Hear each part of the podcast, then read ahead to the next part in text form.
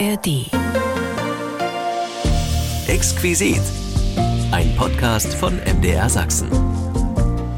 Willkommen zu einer neuen Podcast-Ausgabe. Diesmal sind wir auf den Spuren der Glasproduktion in Weißwasser in der sächsischen Oberlausitz.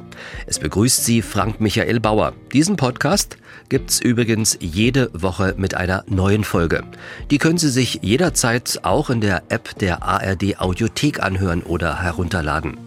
Es war am 10. Februar 1873. Damals wurde zum ersten Mal das Feuer in einer Glashütte in Weißwasser entzündet.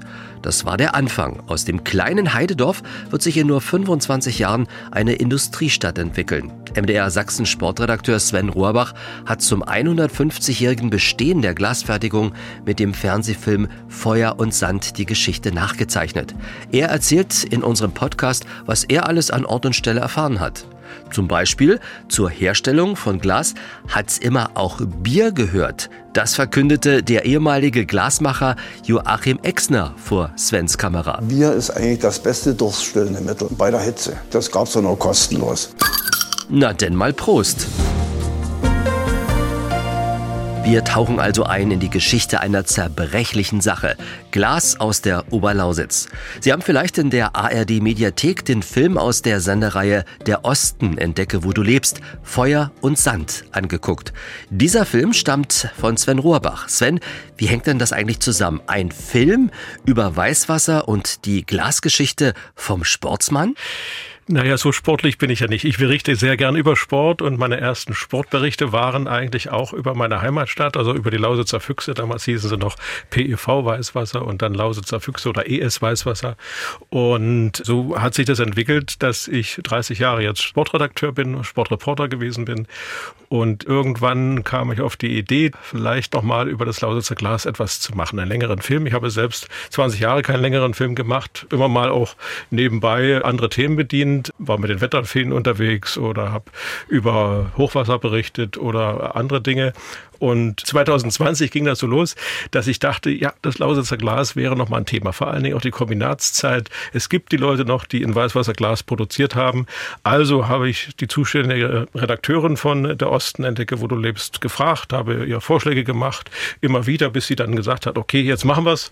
Und dann kurz vor Weihnachten kam die Entscheidung, okay, wir machen das, Sendetermin 9. Mai. Und so habe ich angefangen, mich mit dem Glas nochmal neu zu beschäftigen. Denn natürlich, ich bin in der Glasstadt Weißwasser aufgewachsen, war meine Beziehung da schon sehr nah. Und du bist sogar in Weißwasser geboren? Ich bin in Weißwasser geboren, genau. Und als Kindergartenkind ist man schon in die Glashütte geführt worden, wo einem die Glasmacher mit dem geschmolzenen Glas sozusagen vor den Augen ein bisschen rumgewedelt haben und natürlich beeindruckt haben als Kind. Hm. Gab es mal diesen Berufswunsch bei dir, Glasmacher zu werden? Nee.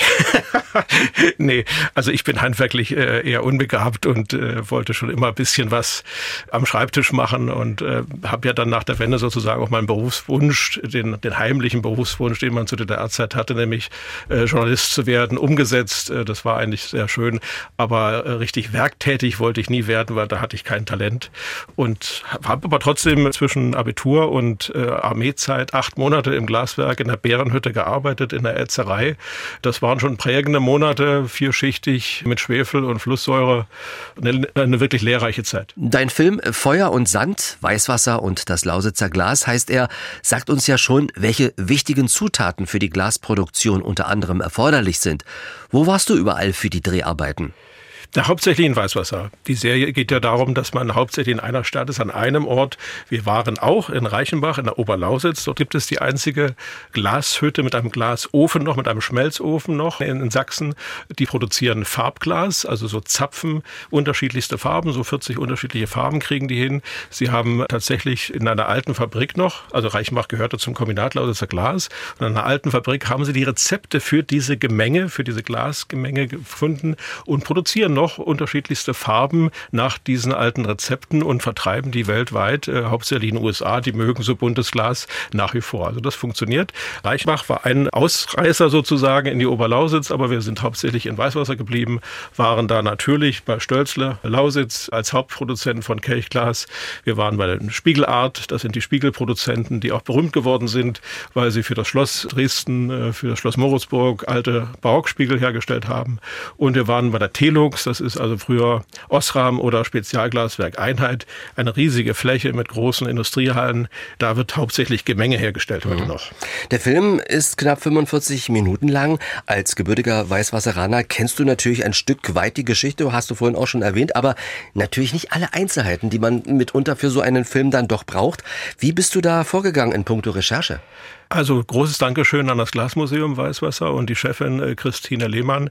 Ich bin dorthin und habe erstmal gefragt, was gibt es für Broschüren, was gibt es für Literatur, was kann ich mir bei euch angucken. Und sie hatten natürlich jetzt auch zu den 150 Jahren Jubiläum, also vor 150 Jahren wurde das erste Glas in Weißwasser geschmolzen, auch ihren, ihren Erdgeschossbereich nochmal umgebaut und, und neu hergerichtet. Und da konnte man natürlich schon erste Eindrücke gewinnen. Dann hat man sich ein bisschen was angelesen und immer wieder habe ich angerufen bei Frau Lehmann, Zimmermann oder bei den Protagonisten, denn, äh, die das Glasmuseum aufgebaut haben, die fast jedes Dekor kennen, das, das in Weißwasser äh, produziert wurde, die also fast alle möglichen Gläser wussten und, und natürlich auch jeden Standort, den es da gab. Es gab ja etliche Glasbetriebe in Weißwasser. Mhm.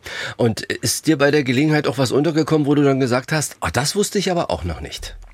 Also ich war völlig überrascht. Ich dachte, ich kenne eine Glasfabrik von innen aus den 80er Jahren. Und dann sind wir in diese Stölzle-Bude rein, jetzt, also heute, und es hat mich fast erschlagen. Es war heiß und es war laut. Und das hatte ich völlig vergessen oder nicht mehr ganz parat dass es im Glasberg richtig laut zugeht, also in einer Maschinenhalle, dort wo Maschine Glas gemacht wurde, dass es so unheimlich heiß einerseits ist, aber eben auch so unheimlich laut. Und natürlich macht heute keiner manuell mehr Glas, aber die Maschinenfahrer stehen ja neben der Maschine, achten darauf, dass dort alles funktioniert oder müssen mal was wechseln. Also das ist äh, schon auch nach nach wie vor harte Arbeit. Das muss man mögen. Du hattest sozusagen in der Beziehung deine Erinnerungen von damals ein bisschen verdrängt gehabt. Ja, ja. Also äh, wir hatten ja auch die Pressglasmaschinen da und natürlich wusste man, wenn man dort, als ich das wieder gehört habe und gesehen habe, fiel mir das alles ein. Wenn man die Tür aufmachte, sozusagen in den Maschinenhalle, dann war es laut und wollte man auch schnell wieder raus. Aber man konnte sich dort nicht verständigen. Also ich mit meinem Kameramann, wir haben uns eigentlich fast nur Zeichen gegeben oder ans Ohr geprägt. Also das war für mich mal was völlig Überraschendes, was ich eigentlich hätte wissen müssen von damals. Das war eine Erfahrung, das war ein Déjà-vu sozusagen fast. Mir ist auch im Film was untergekommen, was ich vorher so nicht wusste, dass zum Beispiel auch Glasoberflächen geätzt worden sind und man dadurch dort dort Dekore gestalten konnte. Ja, das kannte ich natürlich aus der Ärzterei dann wieder. Ne? Also normalerweise sitzt jemand an einer Schleifmaschine und schleift sagen wir mal, drei Böcke rein, dann hat man einen schönen Stern. Und dann wird das geätzt und dann sieht das Glas wieder sauber und klar aus. Aber das muss auch nicht immer sein. Manches bleibt auch matt, manches wird auch ganz matt aufgetragen. Ja, das war dann die Kunst der Glasschleifer und das war ja auch ein, ein richtiger Beruf, der richtig gelernt werden musste und da musste man auch ein bisschen Talent mitbringen und die Glasfachschule, die Ingenieurschule hat ja solche Leute dann auch ausgebildet. Dein Film Feuer und Sand, Weißwasser und das Lausitzer Glas ist ja vorab im Kulturcafé Hafenstube gezeigt worden. Wir haben ja auch hier bei MDR Sachsen Karten verlost für die Filmpremiere. Wer war da noch? Das war äh, letzte Woche. Du natürlich, klar. Und viele von deinen Protagonisten? Ja, die waren fast alle da, waren auch ganz angetan von dem Film, das muss man schon sagen. Zur Hafenstube vielleicht nochmal ein Wort. Das ist genau in diesem Telux-Gelände, da haben also junge Leute das soziokulturelle Zentrum wirklich in den letzten fünf, sechs Jahren wunderbar diese Industrieruinen, kann man ja fast sagen, ausgebaut, in umgebaut. In einer Werkhalle. In einer Formwerkstatt mhm. ist diese Hafenstube. Und äh, das sieht sehr schön aus, das war sehr heimlich, das war sehr gemütlich. Und da ist der Film gezeigt worden. Und äh, es war nicht nur Protagonisten da, Weißwasseraner waren da, die ja. mit der Glasindustrie zu tun hatten. Ja, ein bisschen Familie war auch da und äh, war eigentlich ein sehr schöner, netter Abend. Hm. Wieso heißt das Ding Hafenstube? Ja, es geht da nicht im Maritim zu. Ja, also es ist äh, ja. kein äh, Anker irgendwo angehängt, sondern das sind ist schon ausgestaltet mit, mit Glasbläsern. Äh, ja, Hafen oder Häfen sind die Bottiche, ja, diese Gefäße, die im Ofen sind, wo das Glasgemenge drin ist, wo es dann sozusagen heiß gemacht wird. Und dann wird der Ofen ausgemacht und diese Glashäfen werden dann wieder rausgetragen, werden ausgetauscht, wieder vollgemacht mit Gemenge und gehen dann wieder in den Ofen und werden heiß gemacht. Und das sind so runde Bottiche, wie man ja fast, äh, aber das sind natürlich gebrannte Bottiche, die dann auch die, diese Hitze von 1500 ja. äh, Grad aushalten müssen. Ja, das sind schon äh, auch ja, besondere Dinge, die ist auch jetzt gar nicht mehr so, wenn man die heute braucht, in Reichenbach braucht man sie noch, die kriegt man gar nicht so einfach. Hm.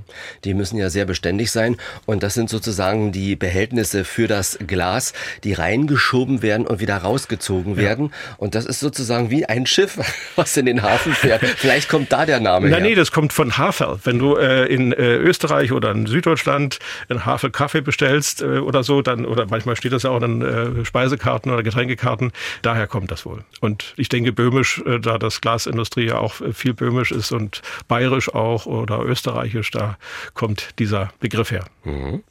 Stichwort Hafenstube. Ich habe sie ja noch nicht selber sehen können. Ich habe das im Film mir angeguckt in der Mediathek. Sieht sehr einladend aus, aber auch eben noch nach Industriegeschichte. So eine Halle würde ich mir als Wohnzimmer wünschen. ja, äh, ja, ist ja äh, sehr beliebt. Äh, so ein Loft so zum Beispiel, ja. Also das ist aber auch sehr viel Aufwand. Ne? Also die machen da viel selbst. Der Sebastian Krüger, der hat Design studiert und der ist dafür hauptsächlich verantwortlich, dass das so schön aussieht, dass da die Farben stimmen, dass die Beleuchtung stimmt, dass das ein bisschen schön ausgestaltet ist und das ist schon richtig, richtig toll, was die machen. Geht natürlich nach und nach, nur weil man hat jetzt nicht fünf Millionen und kann jetzt diese ganzen riesigen, man muss es auch so sagen, riesigen Industriehallen dort ausbauen. Man muss es ja auch nutzen und ja, es ist ja auch genutzt worden in letzter Zeit. Das Lauses-Festival war da eigentlich jährlich zu Gast und hat da Theateraufführungen in den großen Hallen da durchgeführt und das war immer ein Erlebnis für alle Besucher. Aber man kann sich Hallen mieten. Ja, das geht auch. Da ist noch genügend Platz. Man kann auch investieren und man kann natürlich auch mit der Glasbude neu anfangen. Also wenn jemand Lust hat, als Investor dort einzusteigen, es gäbe Platz. Da wird sich garantiert der Bürgermeister vor allen Dingen freuen, äh, mit dem du ja auch äh, ausführlich gesprochen hast. Exquisit. Heute auf den Spuren des Glases in der Oberlausitz. MDR Sachsen-Redakteur Sven Rohrbach ist der Autor des Films zur Geschichte des Glasstandortes Weißwasser. Hast du noch Gläser oder Vasen aus der Lausitzer Glasproduktion zu Hause? ja, ja, natürlich. Solange sie nicht zerbrechen, schmeißt man die auch nicht weg oder gibt sie weg. Nein, nein, also von einer Obstschale in roter Farbe bis zu einer Vase in roter Farbe, bis zu einer Whiskyflasche mit Whiskybechern. Das hat man noch das berühmte Pressglas Servie mit Zuckerdose und Milchkännchen und so weiter. Na, das habe ich natürlich auch noch da. Das habe ich sehr viel in den Erzkörben rein und raus getan. Das war immer äh, meine Aufgabe hauptsächlich da in der Ärzerei, die zu säubern und wieder reinzutun. Ja, und natürlich, was man natürlich nie wegschmeißt, was man immer hat, sind so die Widmungsgläser oder Pokale, die man bekommen hat zum 18. Geburtstag, zum Abitur. Oder ich habe eben noch ein Gläschen, als ich bester Torwart in Bad Muskau 1977 wurde. Ja, das hoffentlich geht nie kaputt. Es geht jetzt ganz weit zurück an den Anfang. Vor 150 Jahren ist die erste Glashütte entstanden. Wie ist das eigentlich gekommen? Welche Bedingungen haben quasi dazu geführt, dass dieser Standort Weißwasser prädestiniert war, um eine Glasindustrie hervorzubringen? Es gab vorher schon, im, heute würde man sagen in Brandenburg, etwas äh, nördlicher Glashütten. Die sind in der Regel aber auch ein bisschen gewandert, weil man immer wieder Holz brauchte. In Weißwasser waren verschiedene Dinge schon da. Erstmal das Holz zum Feuern, dann brauchte man wirklich am Boden nur ein bisschen zu kratzen. Man hatte Braunkohle und man hatte Sand und Kalk und Pottasche äh, zur Genüge da, sodass die Grundvoraussetzungen vorhanden waren. Dazu kam die Bahnanbindung zwischen Berlin und Görlitz gab es eine Bahnanbindung und die führte nicht über Bad Muskau, wie man dachte, sondern über Weißwasser. Und das war sozusagen der Startpunkt, dass sich an dieser Bahnlinie am Bahnhof von Weißwasser sozusagen dann diese Glashütten gebildet hatten. Innerhalb von 30 Jahren waren es dann elf Glashütten um diese Bahnlinie herum. Das war also eine, eine Entwicklung, die, die riesig war und, und diese natürlich aus dem kleinen Heidedorf Weißwasser mit 500 Einwohnern dann eine Stadt gemacht hat mit 12.000 Einwohnern innerhalb von weniger Zeit. Äh, die, die Stadt ist ist oder das Dorf ist regelrecht explodiert. Mhm.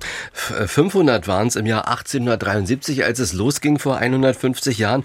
Und äh, du sagtest schon, 12.000 Einwohner waren es dann 1912.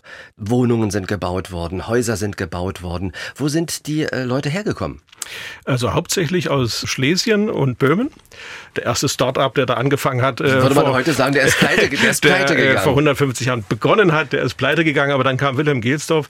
Das war schon ein ausgebildeter Glasmacher, der wusste, was er tat. Der brachte Glasmacherfamilien mit. Aus Schlesien. Und, aus ja. Schlesien und dann kamen auch Böhmische dazu. Aber es siedelten sich aus Skandinavien an. Das waren auch gute Glasmacher. Ja, die, die wussten auch, hatten auch viel Holz äh, sozusagen und, und wussten, wie, wie, wie man was äh, im Ofen herstellt. Und äh, auch aus Holland kamen, kamen Leute an. Also das war dann sozusagen ein, ein buntes Gemisch. Natürlich auch die Einheimischen, die, die rundum wohnten, äh, sind natürlich auch gerne in die Hütten gegangen. Es war zwar harte Arbeit, aber sie wurde gut bezahlt. Und deswegen entstanden natürlich dann auch, sagen wir mal, relativ schnell Wohnungen und, und Häuser. Das konnten sich dann die Glasmacher dann durchaus leisten, auch wenn die Arbeit ja fast vergleichbar mit der im Bergwerk war. Das waren andere Bedingungen, aber es waren eben auch harte Bedingungen. Die haben dann natürlich auch zwölf Stunden gearbeitet mhm. am Ofen und 1500 Grad sind nicht ohne.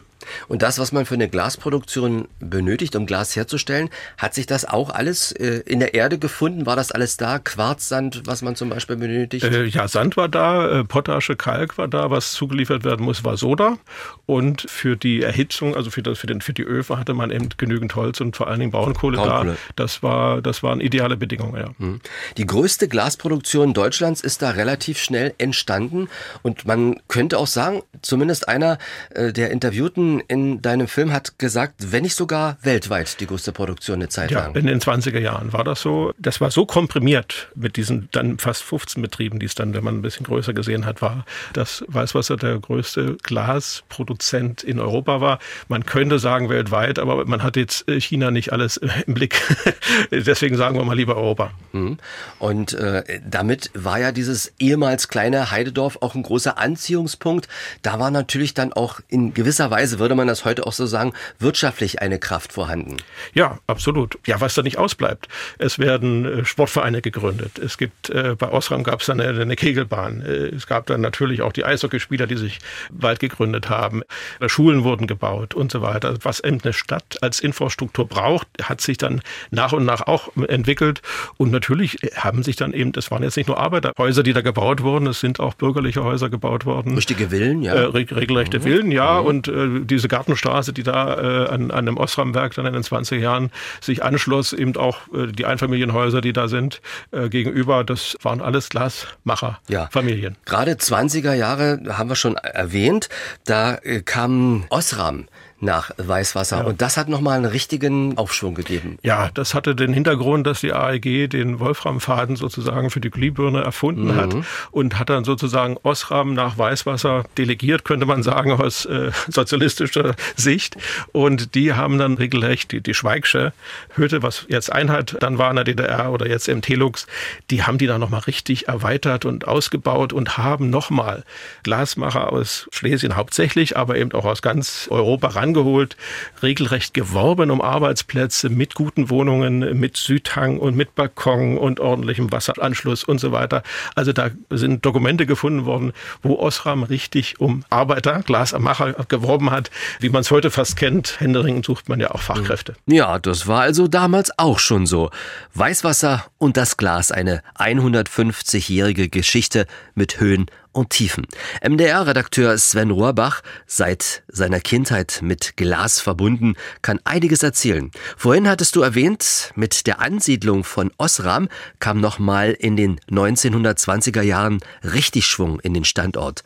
Ganz groß die Glühbirnenproduktion. Und das Unternehmen hat sogar auch Forschungslabore etabliert in Weißwasser. Ja, also das hat Osram sofort gemacht oder die AEG im Prinzip äh, gesagt, also hier wollen wir weiterentwickeln. Wir bleiben nicht stehen bei dem, was wir haben, sondern die haben äh, ein Forschungslabor dort eingebaut und das hat es auch noch zu DDR-Zeiten gegeben. Die ganze Zeit über gab es ein Labor auch zur Einheit, also Spezialglaswerk Einheit hieß der Betrieb und da gab es dann auch Forschung und Entwicklung und äh, ja, ohne dem geht es eigentlich auch nicht. Ne? Also das war schon sehr weitsichtig, dass man nicht etwas macht, was jetzt zehn Jahre gut geht und dann ist irgendeiner besser und schneller, sondern man wollte selber so weit sein, dass man immer der Erste ist. Mhm.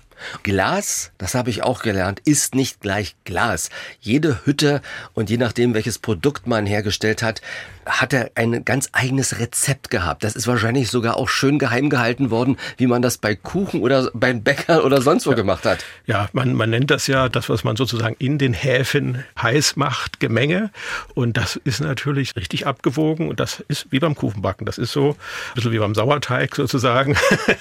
Äh, wichtig ist, dass das Glas rein ist, dass es keine Blasen hat. Früher war es ganz wichtig, es ist oft grün gewesen, da war das zu eisenhaltig. Das hat man natürlich dann auch genutzt, um ein bisschen Farbe reinzubekommen. Also hat man ein bisschen Eisen reingegeben oder das Glas grün, ein bisschen Kobalt für blau, glaube ich, aber da bin ich jetzt auch kein Experte. Also man konnte dann mit Zugabe von ein bisschen Chemikalien, konnte man auch Farbglas herstellen, was aber relativ kompliziert war. Ja. Und man hat sein Rezept nicht verraten. Nein. Kurz vorhin schon erwähnt, wenn so eine leistungsstarke Wirtschaft entsteht, dann kann man sich vieles leisten. Zum Beispiel auch ein Eishockeyteam. Wie ist es zur Eishockeymannschaft 1932 gekommen? Da fragst du den Richtigen. Ja, dein Großvater war mit ja. bei der ersten Mannschaft dabei. Ja, also das waren alles Arbeiter beim Osram-Werk und an der Osram-Straße. Deswegen hießen sie die Jungs von der Osram-Straße. Und keine 300 Meter weiter war der Braunsteich. Und da haben die halt ganz normal mit ein paar, ja, mit, ich will jetzt nicht sagen mit, mit Krückstöcken, aber mit, mit ein paar Birkenstöcken äh, und einem kleinen Puck oder einem Ball Eishockey gespielt. Und das hat sich dann so weit entwickelt in den 20er, Ende der 20er Jahre, dass man gesagt hat, 1932 machen wir einen richtigen Verein, richtige Ausrüstung und wir legen ein bisschen was zusammen. Und dann hat man 1932 am 15. Dezember den Verein Eishockey Weißwasser gegründet, beziehungsweise erstmal eine Abteilung und ist dann in den Verein eingetreten. Mhm. 1935 ist der Bauhausdesigner Wilhelm Wagenfeld in Weißwasser aufgekreuzt. Der hat ja auch noch mal einiges bewirkt. Ja, der hat alles umgedreht oder umgestülpt, ja? könnte man fast sagen. Also 35 war es so, dass die ganze Glasproduktion so verzweigt war und so viele Produkte da waren, dass kaum noch einer durchsah und äh, auch der Erfolg sich nicht mehr so einstellte. Wagenfeld hat dann reduziert hat nur noch 500 Designs sozusagen in Auftrag gegeben und hat natürlich dann die Bauhaustradition mit reingebracht. Also Brauchbarkeit und Funktion vor allem anderen. Und seine Devise, die Gläser müssen für den Reichsten wünschenswert sein und für den Ärmsten erschwinglich sein. Also Gläser für alle. Und natürlich so in diesem Rauchglasverfahren, also diesen Rauchglas äußerem hat er es hergestellt. Die Zitronenpresse ist berühmt. Oder das Kubusgeschirr, was man so ineinander stapeln kann, was dann so wie so ein Kubus ergibt, aber wo eben viel Geschirr drin ist. Also das waren so seine Designs. Und er hatte laut Aussage der Historiker dort seine beste Zeit und seine, ja, vielleicht auch seine kreativste mhm. Zeit. Stimmt es eigentlich, dass er sich auf die Straße gestellt hat oder beziehungsweise sein Produkt hat testen lassen, würde man heute sagen? Ja, da fragen wir doch mal den, der sich damit auskennt. Das ist Jochen Exner vom Glasmuseum. Der erzählt uns das. Er hat sich an die Straße gestellt und hat den Leuten die Zitronenpresse in die Hand gegeben und eine Zitrone und die sollten mal ausquetschen. Und da hat er Studien gemacht und die muss dann praktisch so und so beschaffen sein. Das war also sozusagen ganz moderne Marktforschung. Ja. Die Leute zu fragen, was braucht ihr, wie soll es ja. sein? Ja. ja. Ja, da kam der unsägliche Zweite Weltkrieg und äh, die Produktion ging aber erstmal noch weiter. Ja, bis 45 allerdings wurde da auch schon auch für den Krieg produziert, bestimmte Teile, die, die da für die Rüstungsindustrie gebraucht werden wurden. Ja, die, die meisten Arbeiter waren auch im Krieg. Ne? Das äh, Glasmacher war eine, eine, eine Männerdomäne, da gab es jetzt nicht so viele Frauen am Ofen und die waren natürlich dann alle, ja, Soldaten im Krieg. Das mhm. kann man nicht anders sagen. Ja. Auch mein Großvater war das, äh, kann man auch sehr spät. Und manche sind leider nicht wiedergekehrt, ja. das gehört ja zur Wahrheit dazu. So ist es. Äh, mein Großvater kam aus, auch wenn spät aus, aus Russland wieder aus der Sowjetunion und äh, ja, das waren dann die Schicksale. Ja. Wie erging es der Glasproduktion in Weißwasser nach dem Ende des Zweiten Weltkriegs? Also es war schon ein Bruch. Ja. Also ein, ein gehöriger. Es war so, dass erstmal wirklich alles brach liegt. Wir mussten gucken, was macht der Russe, was macht die Sowjetunion, welche Betriebe wollen sie weiterentwickeln, äh, worauf legen sie Wert. Ja, okay, das Spezialglaswerk Einheit wurde dann äh, gegründet. Natürlich wurde alles verstaatlicht. VEB hat dann so langsam eingezogen. Aber die Bärenhütte zum Beispiel gehörte dem Philips-Konzern. Da war lange nicht klar, wie es weitergeht. Hat man erstmal weiter gemacht und hat man sich dann später geeinigt. Und so ging das Werk für Werk weiter. Aber mhm. dann, ich sag mal, hat man sich ein bisschen berappelt. Eine Einheit ging es dann schon mit dem manuellen Glaskolbenproduktion auch weiter. Auch Spezialkolben wurden dann wieder gemacht. In der Bärenhütte wurde Glas produziert. Mhm. Also es ist dann so ab 1950 ist dann wieder Normalität eingetreten. Zerstörungen vom Zweiten Weltkrieg hat es nicht weitergegeben. Oh, Weißwasser ist auch schon äh, betroffen worden, aber nicht, dass ich wüsste, dass es da was mhm. gegeben hat. Also groß Beschädigung an den Glaswerken meine ich nicht, nein. 1950 ging es mhm. wieder los. Ja, da ist gerade die DDR kurz vorher gegründet worden und die Betriebe, sind die dann damals schon alle sozialistische Betriebe gewesen? Sind die enteignet worden? Bei der Bärenhütte hat man es ein bisschen schwer getan, weil der Philips-Konzern sich das nicht so gefallen ließ. Aber das hat man dann nach und nach hat man es übernommen und ja, die sind alle verstaatlicht worden und äh, wurden dann volkseigene Betriebe. Ja. Mhm. Was wurde da übernommen? Wurde das alles fortgeführt, designtechnisch? Klar, das Industrieglas, also gerade was die Glühbirnen angeht, ja, das wurde natürlich sofort weitergemacht bei äh, Wagenfeld, und wenn wir jetzt beim Bauhausdesign nochmal bleiben, der hat Friedrich Bunzen als Nachfolger eingesetzt und der hat tatsächlich in seiner Werkstatt weiter an den Bauhaustraditionen arbeiten können, hat dort auch in seinem im Wagenfeldschen Sinne sozusagen weitergebaut, hat auch diese Rauchglasgefäße gemacht, eigentlich sehr schöne Objekte. Ganz berühmt sind so seine, seine Cognac-Schwenker, diese kleinen Kippgläser gewesen dann später. Aber das Problem war, es musste eben auch für die große Produktion, für massentauglich die, für die, sein, ne? Massentauglich mhm. sein, es musste absatzfähig sein. Bauhaus war immer schon was Spezielles. Ne? Und das dann immer mit dem wirklich Alltäglichen, das, was eben die Hausfrau, der Hausmann gebrauchen kann, das stimmte nicht immer mit überein. Und deswegen hat man da natürlich dann auch andere Designer machen lassen und das ist dann vielfach auch parallel gelaufen. Also Bunzen und seine Leute haben etwas gemacht, was in kleinen Stückzahlen produziert war und andere Sachen sind dann in großen Stückzahlen sozusagen für die Bevölkerung gemacht worden. Die DDR ist ja nun auch dafür bekannt gewesen, für ihre Planwirtschaft, dass dann das ein oder andere nicht so geklappt hat. Dann hat Material gefehlt, Arbeitskräfte, das war immer ein großes Problem in der DDR. Wie ist Weißwasser da zurande gekommen? War es schwer, Glaswaren aus Weißwasser zu bekommen im normalen Geschäft? Man hat sie bekommen, aber sie waren relativ teuer und man hat jetzt auch nicht alles bekommen. Und natürlich, wer im Glaswerk gearbeitet hat, der hatte natürlich sozusagen ein Zahlungsmittel, ein Privileg und er konnte sich sozusagen im Werk, in dem sozusagen Werksverkauf heißt es heute äh, Deputat äh, kaufen. Man hatte da so ein bisschen pro Monat konnte man immer was einkaufen und das hat man getan, auch als zweite Währung in der Republik. Ne? Also man war als Glasarbeiter auch privilegiert. Man hatte Dinge, die andere nicht hatten, die sie gerne haben wollten. Also hat man äh, natürlich geguckt, dass man beim Autoschlosser früher dran kam als normal, dass man, äh, wenn man irgendwo einen Ferienplatz ergattert hat, dass man da ein bisschen was mitgebracht hat, dass man den Ferienplatz vielleicht wieder bekam. All das gab es natürlich. Oder wenn die Oma, die 60 war, nach dem Westen ging, dass die was zum Mitnehmen hatte, dass die was vielleicht auch wieder als Gegengeschenk wieder mitbrachte. All das ist natürlich passiert und war alltäglich, wie in der DDR ja mhm. diese Tauschwirtschaft gang und gäbe war. Hm. Glasmacher waren Handwerker, Handwerker waren in der DDR privilegiert, das ist kein Geheimnis und der Spruch Beziehungen schaden nur dem, der keine hat. Der gilt aber auch heute noch. Das ist wohl so, ja. Mit diesem Podcast sind wir auf den Spuren der Glasgeschichte in Weißwasser. Die kleine DDR hatte eine ziemlich große Glasindustrie und wollte auch groß mitmischen auf den internationalen Märkten. Und da stellte man sich natürlich zur Schau, denn an Devisen war man ja auch immer sehr interessiert. Sven Rohrbach, Autor des Films Feuer und Sand, der den Weg der Glasherstellung in Weißwasser beleuchtet, ist weiter bei mir. Tja, auf der Leipziger Messe dabei zu sein, war ganz sicher ein Muss alljährlich im Frühjahr und im Herbst. Nicht nur auf Leipziger, also Frankfurter auch äh, permanent. Und, das äh, Frankfurt mit dem, nicht O, sondern mit dem M, muss man dazu sagen, mein, ja, ja. Der Messestandort Frankfurt. Ja, auch international, auch Österreich. Die ähm, Messeleute oder die dorthin durften, die haben auch ihre Kunden besucht versucht. Also es war zum Beispiel die Firma Rastal in Rheinland-Pfalz, die eigentlich nur dekoriert haben, die das Rohglas aus Weißwasser genommen haben. Oder was eben nach der Wende dem einen Betrieb in Weißwasser zugute kam, man hatte also nach Österreich exportiert zu Stölzle Oberland AG. Und äh, auch die haben sehr viel Millionengläser abgenommen aus Weißwasser und waren dann von der Qualität sehr angetan.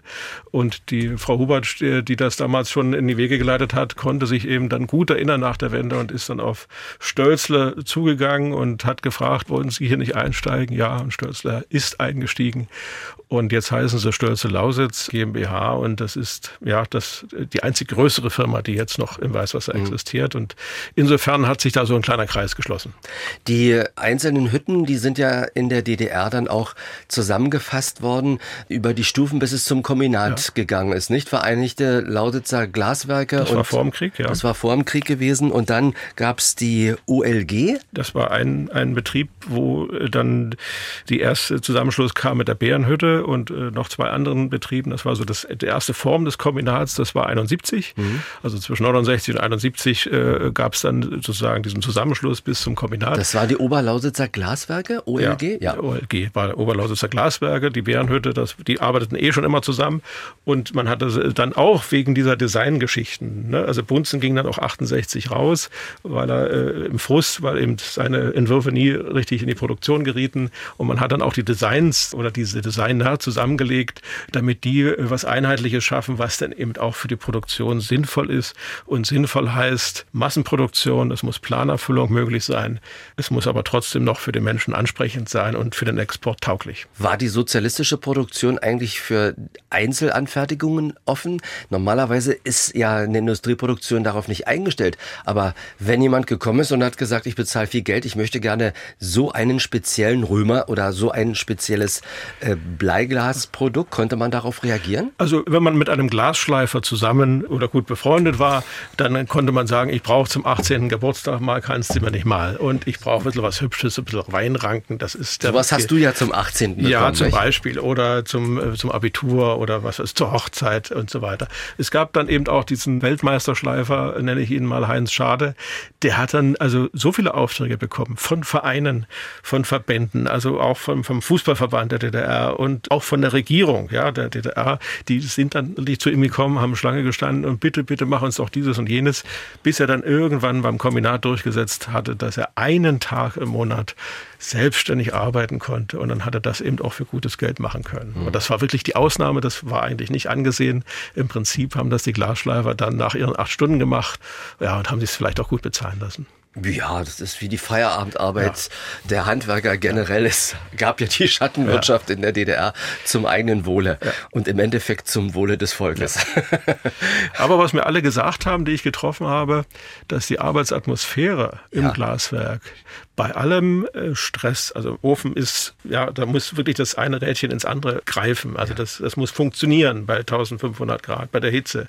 Dass die Arbeit trotzdem Spaß gemacht hat, dass es ein gutes Gefühl, eine gute Atmosphäre gab, das ist tatsächlich so gewesen. Und nicht je, bei jedem wird das so gewesen sein, aber bei den meisten denke ich schon. Mhm.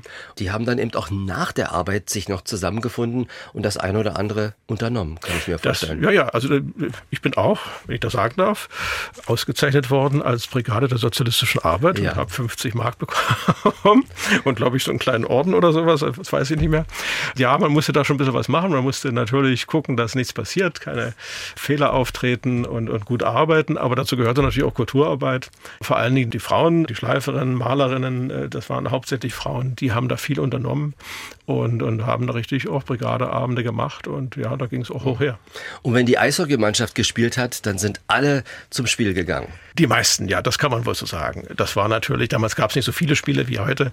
Da äh, gab es zwölf Meisterschaftsspiele, es gab den Glasmacherpokal, dann äh, gab es vielleicht noch Länderspiele, aber das war es dann schon. Ne? Mhm. Das, da kam man vielleicht auf 20 Heimspiele. Ja. Die Spieler von der Eishockeymannschaft, sind die tagsüber noch in den Betrieb gegangen und haben als Glasbläser gearbeitet und dann haben Sie abends auf dem Eis gestanden? In den 50er Jahren, ja. Da war das noch so. Der berühmteste war ja Kurt Stürmer, der also zwölfmal DDR-Meister wurde und tatsächlich in der Einheit Säckel gemacht hat, kleine Glühbirnen geblasen hat und geformt hat.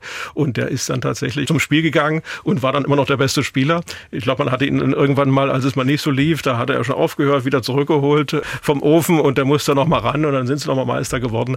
Aber dann wurde es natürlich in den 60er Jahren auch Leistungssport. Und dann äh, übernahm natürlich dann auch die SG Dynamo sozusagen und dann äh, waren es jetzt äh, Amateursportler, sagen wir es mal so. Amateursport Vorsichtig. Amateursportler und äh, wie haben die sich geschlagen? Wie lief das für die Mannschaft? Ja, also Weißwasser ist 25 Mal DDR-Meister geworden. Also bis auf die erste DDR-Meisterschaft haben sie im Prinzip fast alle gewonnen, also bis in den 70er Jahren hinein. Also 50er, 60er Jahre war Dynamo Weißwasser fast unschlagbar.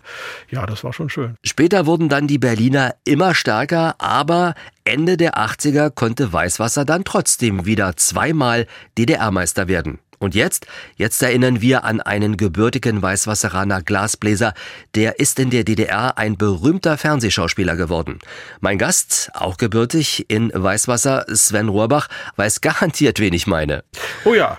Den wollen wir ja nicht vergessen. Ja. Ich sag nur zur See, Günter Schubert, Ja. Thomas, der dort den Thomas gespielt hat, auch in vielen anderen Filmen des DDR-Fernsehens. Günter Schubert ist auch gelernter Glasbläser und hat als solcher gearbeitet. Ja, ich hatte als Protagonisten im Film den Heinz Hauschke, Kelchglasmacher, der ist mit ihm zur Schule gegangen und hat mit ihm gelernt, Kelchglasmacher. Und die beiden waren zusammen auch am Ofen oft genug und äh, Schubert soll da immer ein bisschen was gebrabbelt haben und keiner wusste so richtig was. Es hieß dann, er lernt Text beim Glasmachen. Okay, also der war natürlich dann schon auch was Besonderes, Er hat dann in Bad Muskau äh, Theater gespielt, ist dann äh, ans professionelle äh, Theater nach Senftenberg gegangen. Und dann, Theater der Bergarbeiter, ja. ja, und dann zum, zum Fernsehfunk, also das, und der konnte immer noch Glas machen. Er kam zurück, äh, sagt mir bei dem Premierenabend einige, die Am dabei 2. Mai. waren, Am 2. Mai, am genau. 2. Mai, da, dass der tatsächlich zurückkam zum Glasmacher-Wettbewerb und dort sich hingestellt hat an Ofen und sofort wieder ohne große Schwierigkeiten Glas gemacht hat. Ja, das steckte in ihm eben drin. Wir haben im Archiv ein Interview mit ihm gefunden in einer Fernsehshow über den Bezirk Cottbus, moderiert vom Cottbuser Heinz-Florian Oertel, der Sportreporter der DDR. Und das also ist Günter Schubert aus Weißwasser, jetzt auch Schauspieler beim Schauspielerensemble des Fernsehens der DDR. Ja. Was haben Sie in Weißwasser früher gemacht, Günter Schubert? Ich war acht Jahre lang Kelchglasmacher und habe in meiner Freizeit am Arbeitertheater in Muskau mitgewirkt, spielte dort mit 20 Jahren den Wilhelm Tell, das muss sehr gut gewesen sein. Kann ich mir vorstellen. Haben Sie wenigstens den Apfel getroffen oder gab es noch keine? Da war eine Strippe hinten dran und da, da traf ich ihn immer. Sehr gut. Und ja, und dann wurde, wir wurden betreut vom Senftenberger Theater und der Klaus Gendris holte mich dann nach Senftenberg als Eleve und ich bekam dort 1960 meine Ausbildung, machte 1962 meine Prüfung an der Schauspielschule in Berlin, blieb bis 64 in Senftenberg, ging dann nach Potsdam ans Hans-Otto-Theater und seit 1970 bin ich im Ensemble des Fernsehens der DDR. Ein Glasbläser, der Schauspieler wurde. Ganz prima. Günter Schubert, auch eine schöne Erinnerung. In dem Zusammenhang gibt es ja auch eine ganze Menge zu erzählen, dass zum Beispiel am Ofen auch Bier getrunken wurde. Glasmacherbier. Ja, das war eine Besonderheit. Äh, wie der Grubenfusel bei den Bergleuten äh, gab es so das sogenannte Glasmacherbier. Äh, das war jetzt keine eigene Marke, aber die Glasmacher konnten wegen der Hitze, vor allen Dingen im Sommer, Bier trinken. Ja, es war ja super heiß am Ja, Ofen. genau. Und das haben die natürlich auch ein bisschen ausgenutzt. Im Prinzip hatte man den Karl Faktor, also der die Getränke gebracht hatte. Und man hatte das Bier jetzt auch nicht in der Flasche, sondern die hatten da riesige Krüge auch. Und, und ja, das war irgendwie schon begrenzt. Äh, Man konnte jetzt nicht literweise Bier trinken, aber es war erlaubt. Und das hat man natürlich dann auch getan. Es wurde sogar mal ersetzt oder sollte ersetzt werden. Das kam nicht so gut an, ne?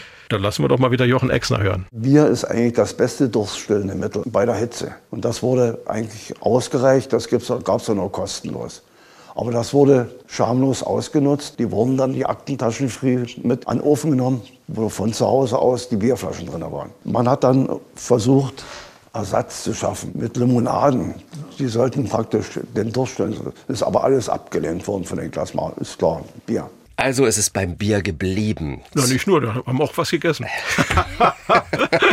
Sonst wäre es eventuell dann doch auch, da ist Alkohol drin, dann wird man ein bisschen schaukelig und dann klappt das vielleicht nicht so. Die Malerinnen, das haben ja hauptsächlich Frauen gemacht, die Glasmalerei, die haben kein Bier getrunken, glaube ich. Die, die durften auch nicht. Also es war wirklich nur den Glasmachern am Ofen zugestanden. Ja, um den Flüssigkeitsverlust durch das Schwitzen einfach auch auszugleichen. Das ging mit dem Bier Genau. also besonders gut. Sie haben auch spezielle Hemden, das sieht man im Film auch immer wieder getragen. Da habe ich immer gedacht, die sehen aus wie Fleischerhemden. Ich hatte sowas auch mir mal angeschafft gehabt. Das war so äh, Anfang der 80er plötzlich auch unter jungen Leuten total modern mit einem Stehkragen. Das sah schick aus. Also diese Hemden sind ja auch berühmt geworden durch Gundermann, der die ja auch bei den Konzerten danach getragen hat, Gerhard Gundermann, der die Hemden dann auch als, als Bergmann getragen Ja, hat. Jetzt der singende Frage- Baggerfahrer. Ja, Ja. Jetzt, jetzt ist die Frage, ist es jetzt ein Fleischerhemd, ist es ein Glasmacherhemd oder Ja. ist es ein Bergmannshemd? Also ursprünglich ein Fleischerhemd. Aber das haben natürlich auch die Glasmacher gern getragen, weil die so schön aufgeraut waren. Die, Frotti mit ja. innen drin und, und das, das, hat den Schweiß aufgenommen, ja. Erstmal das und es hat sich trotzdem, auch wenn man nicht geschwitzt hat, gut getragen. Es mhm. war einfach sehr angenehm auf der Haut. Ich weiß das, und, ich hatte sowas äh, auch gehabt. Ja. Äh, und äh, ich hatte natürlich in der Ärzerei das auch getragen und habe mir auch zwei, drei Hemden so privat mitgenommen und hatte sie dann auch hier und da mal außerhalb der Glashütte an, aber nicht so lange. Weißwasser und das Glas, unser Thema hier bei Exquisit. Zu DDR-Zeiten, Sven, ist die Stadt dann immer weiter gewachsen. Ja, das war dann Ende der 60er, Anfang der 70er Jahre durch das Kraftwerk Boxberg.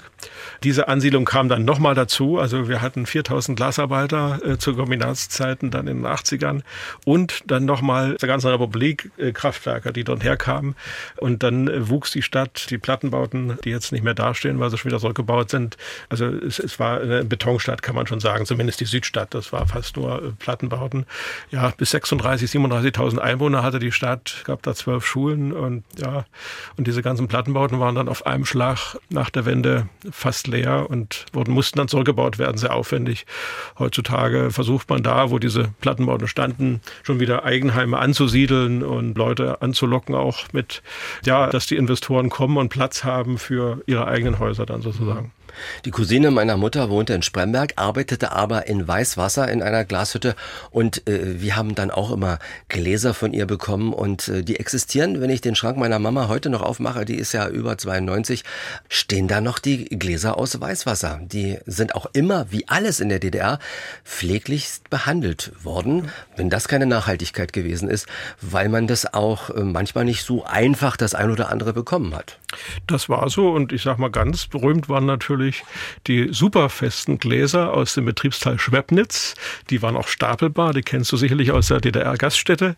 Also in fast allen Gaststätten gab es diese 025er und 05er Biergläser und die wurden auch in der Forschungsabteilung so entwickelt, dass die wirklich beim Runterfallen, zumindest wenn sie auf die Seite gefallen sind, äh, nicht kaputt gingen oder nicht so leicht kaputt gingen. Und das war auch ein Erfolg. Natürlich hat sich das auch nicht nach der Wende gehalten, weil da war man ja froh, wenn die Gläser kaputt gingen und man neue sozusagen anbieten konnte, äh, wieder neue verkaufen konnte. Wie war das eigentlich, wenn in Weißwasser geheiratet wurde? Am Polterabend wurde da Porzellan zerteppert oder ist da, ist da Glas genommen worden? Zur Glasfabrik gehörte auch eine Porzelliner. Und da fuhr man mit der Ameise vor oder je nachdem, wie groß man den Polterabend haben wollte und hat riesige Mengen dort B-Ware oder zweite Wahl abgeholt, die sie da hatten. Und ja, da musste man wieder gute Beziehungen zu einer Porzellanfabrik haben, aber das ging relativ einfach und das war nur Porzellan, kein Glas. Das bringt ja Unglück, sagt man, ja, Glas, eben. weil man Glassplitter sind unangenehm. Beim Porzellan ist das Ganze äh, nicht ganz so schlimm. Es gab ja auch neben der ganzen Massenware und der Industrieware gab es ja auch Glasprodukte, die einzigartig auf der Welt gewesen sind und jene Menschen, die das hergestellt haben, von denen gab es dann auch nicht so viele. Ein solcher Protagonist hat auch in Weißwasser gearbeitet. Ja, das war der Heinz Schade, der hat in der Bärenhütte von den ungefähr 1000 äh, Designstücken, die man da gemacht hat, war der an 800 beteiligt oder hat sie selbst äh, entwickelt. Äh, das ging auch ganz schnell. Der hat nicht so viel gezeichnet. Der hat nur gesagt, wir machen das so, machen so das so, dann so den Schliff, den Schliff so und äh, dann wird das schon so. Und so ist das auch meistens geworden. Und der hat dann relativ spät hat er sich nochmal dem Diatretvasen gewidmet, also wo man aus einem ganzen Glaskörper nach und nach Hinterglas schleift, so dass so Formen und äh, Skulpturen entstehen, die fast wie aufgesetzt wirken. Aber es ist alles herausgeschliffen und das muss man natürlich so filigran schleifen und vor allem das Glas so behandeln und so halten beim Schleifen, dass es nicht kaputt geht, weil es wird nur punktuell,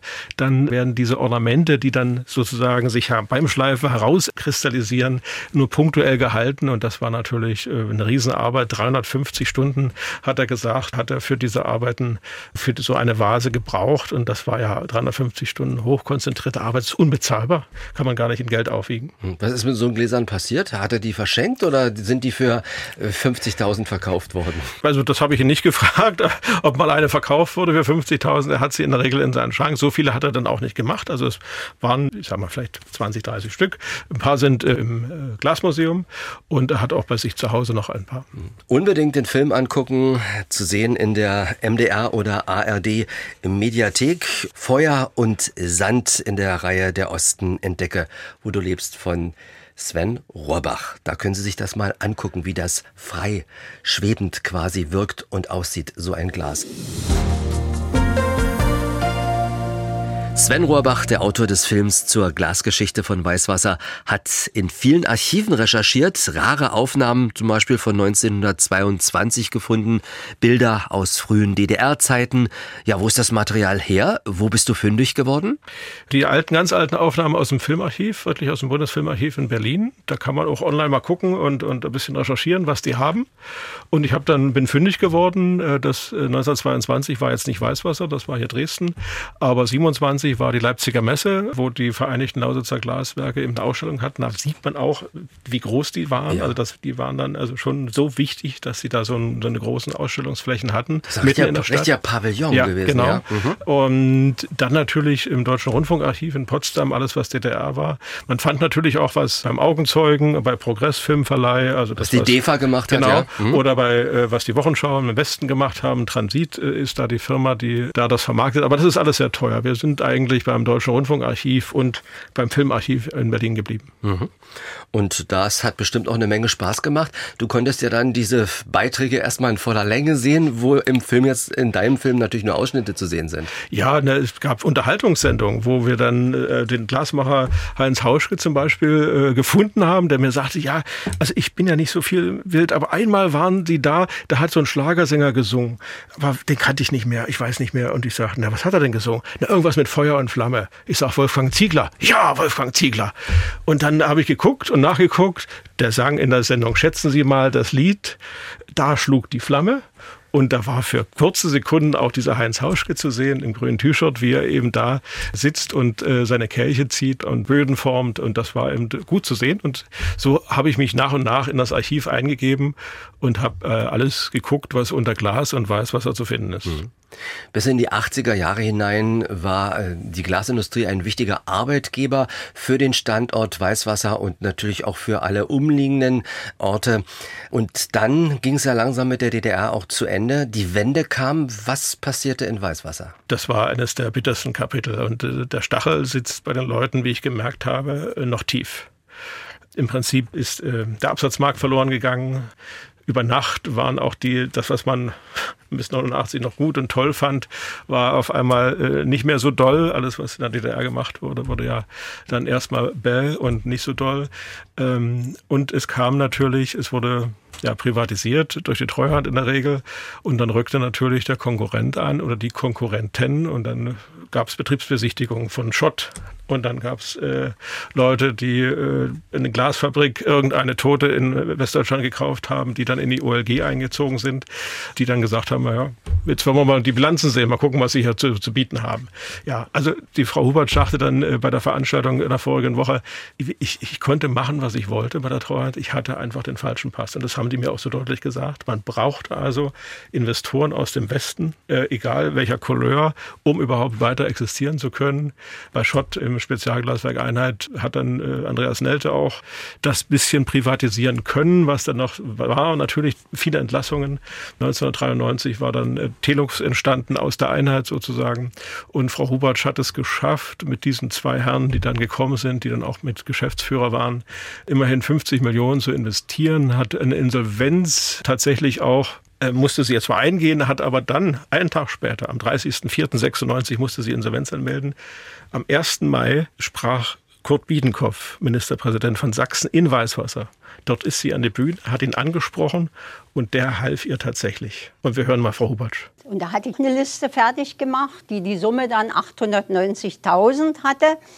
Und da meint er, na, in einer Woche haben sie das Geld auf dem Konto. Und tatsächlich, er hat sein Wort gehalten.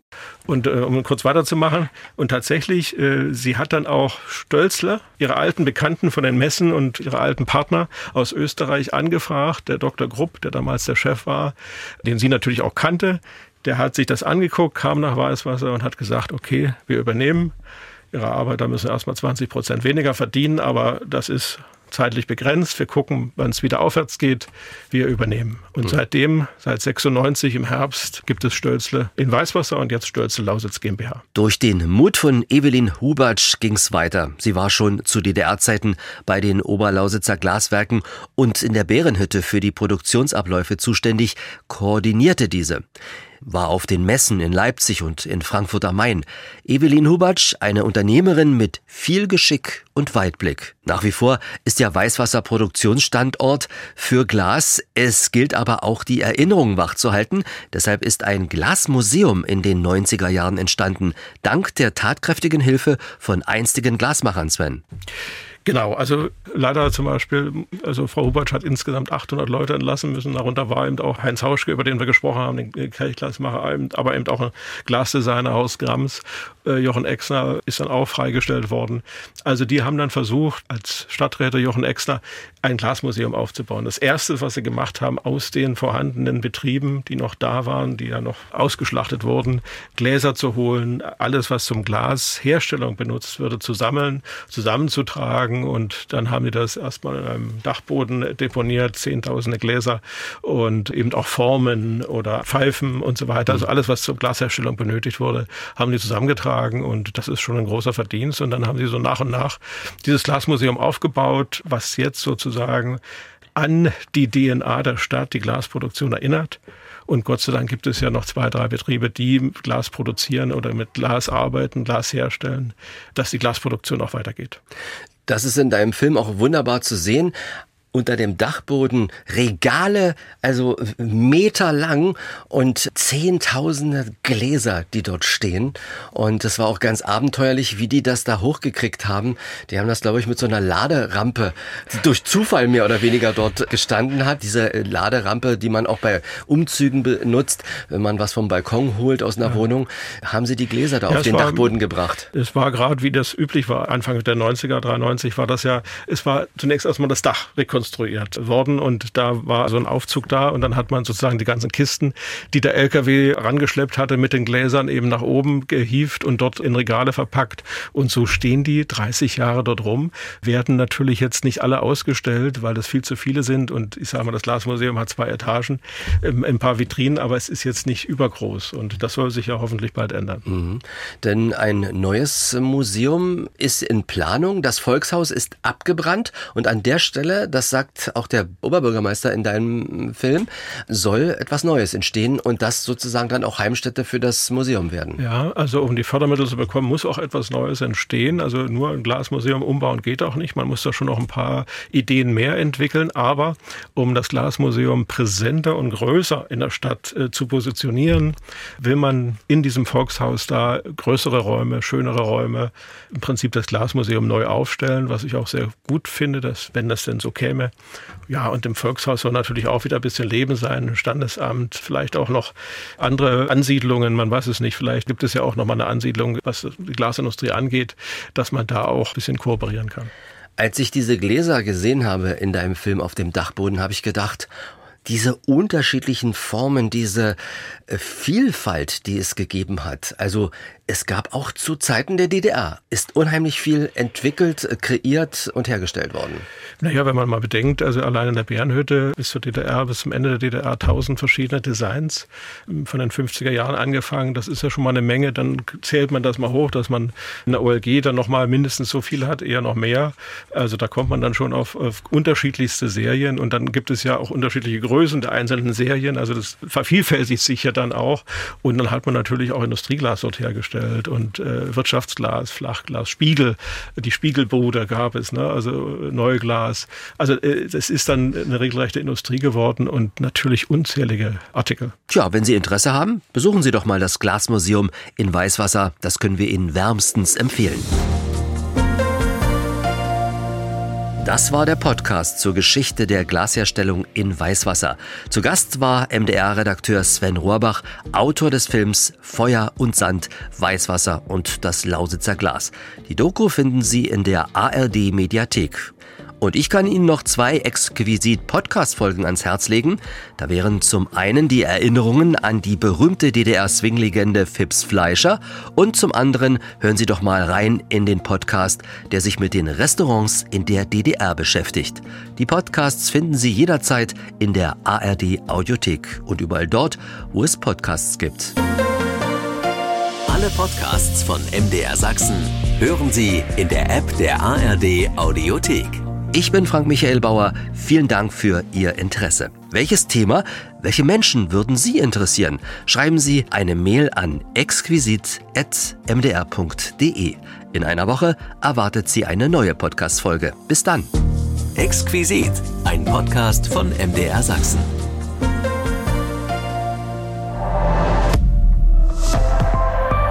ARD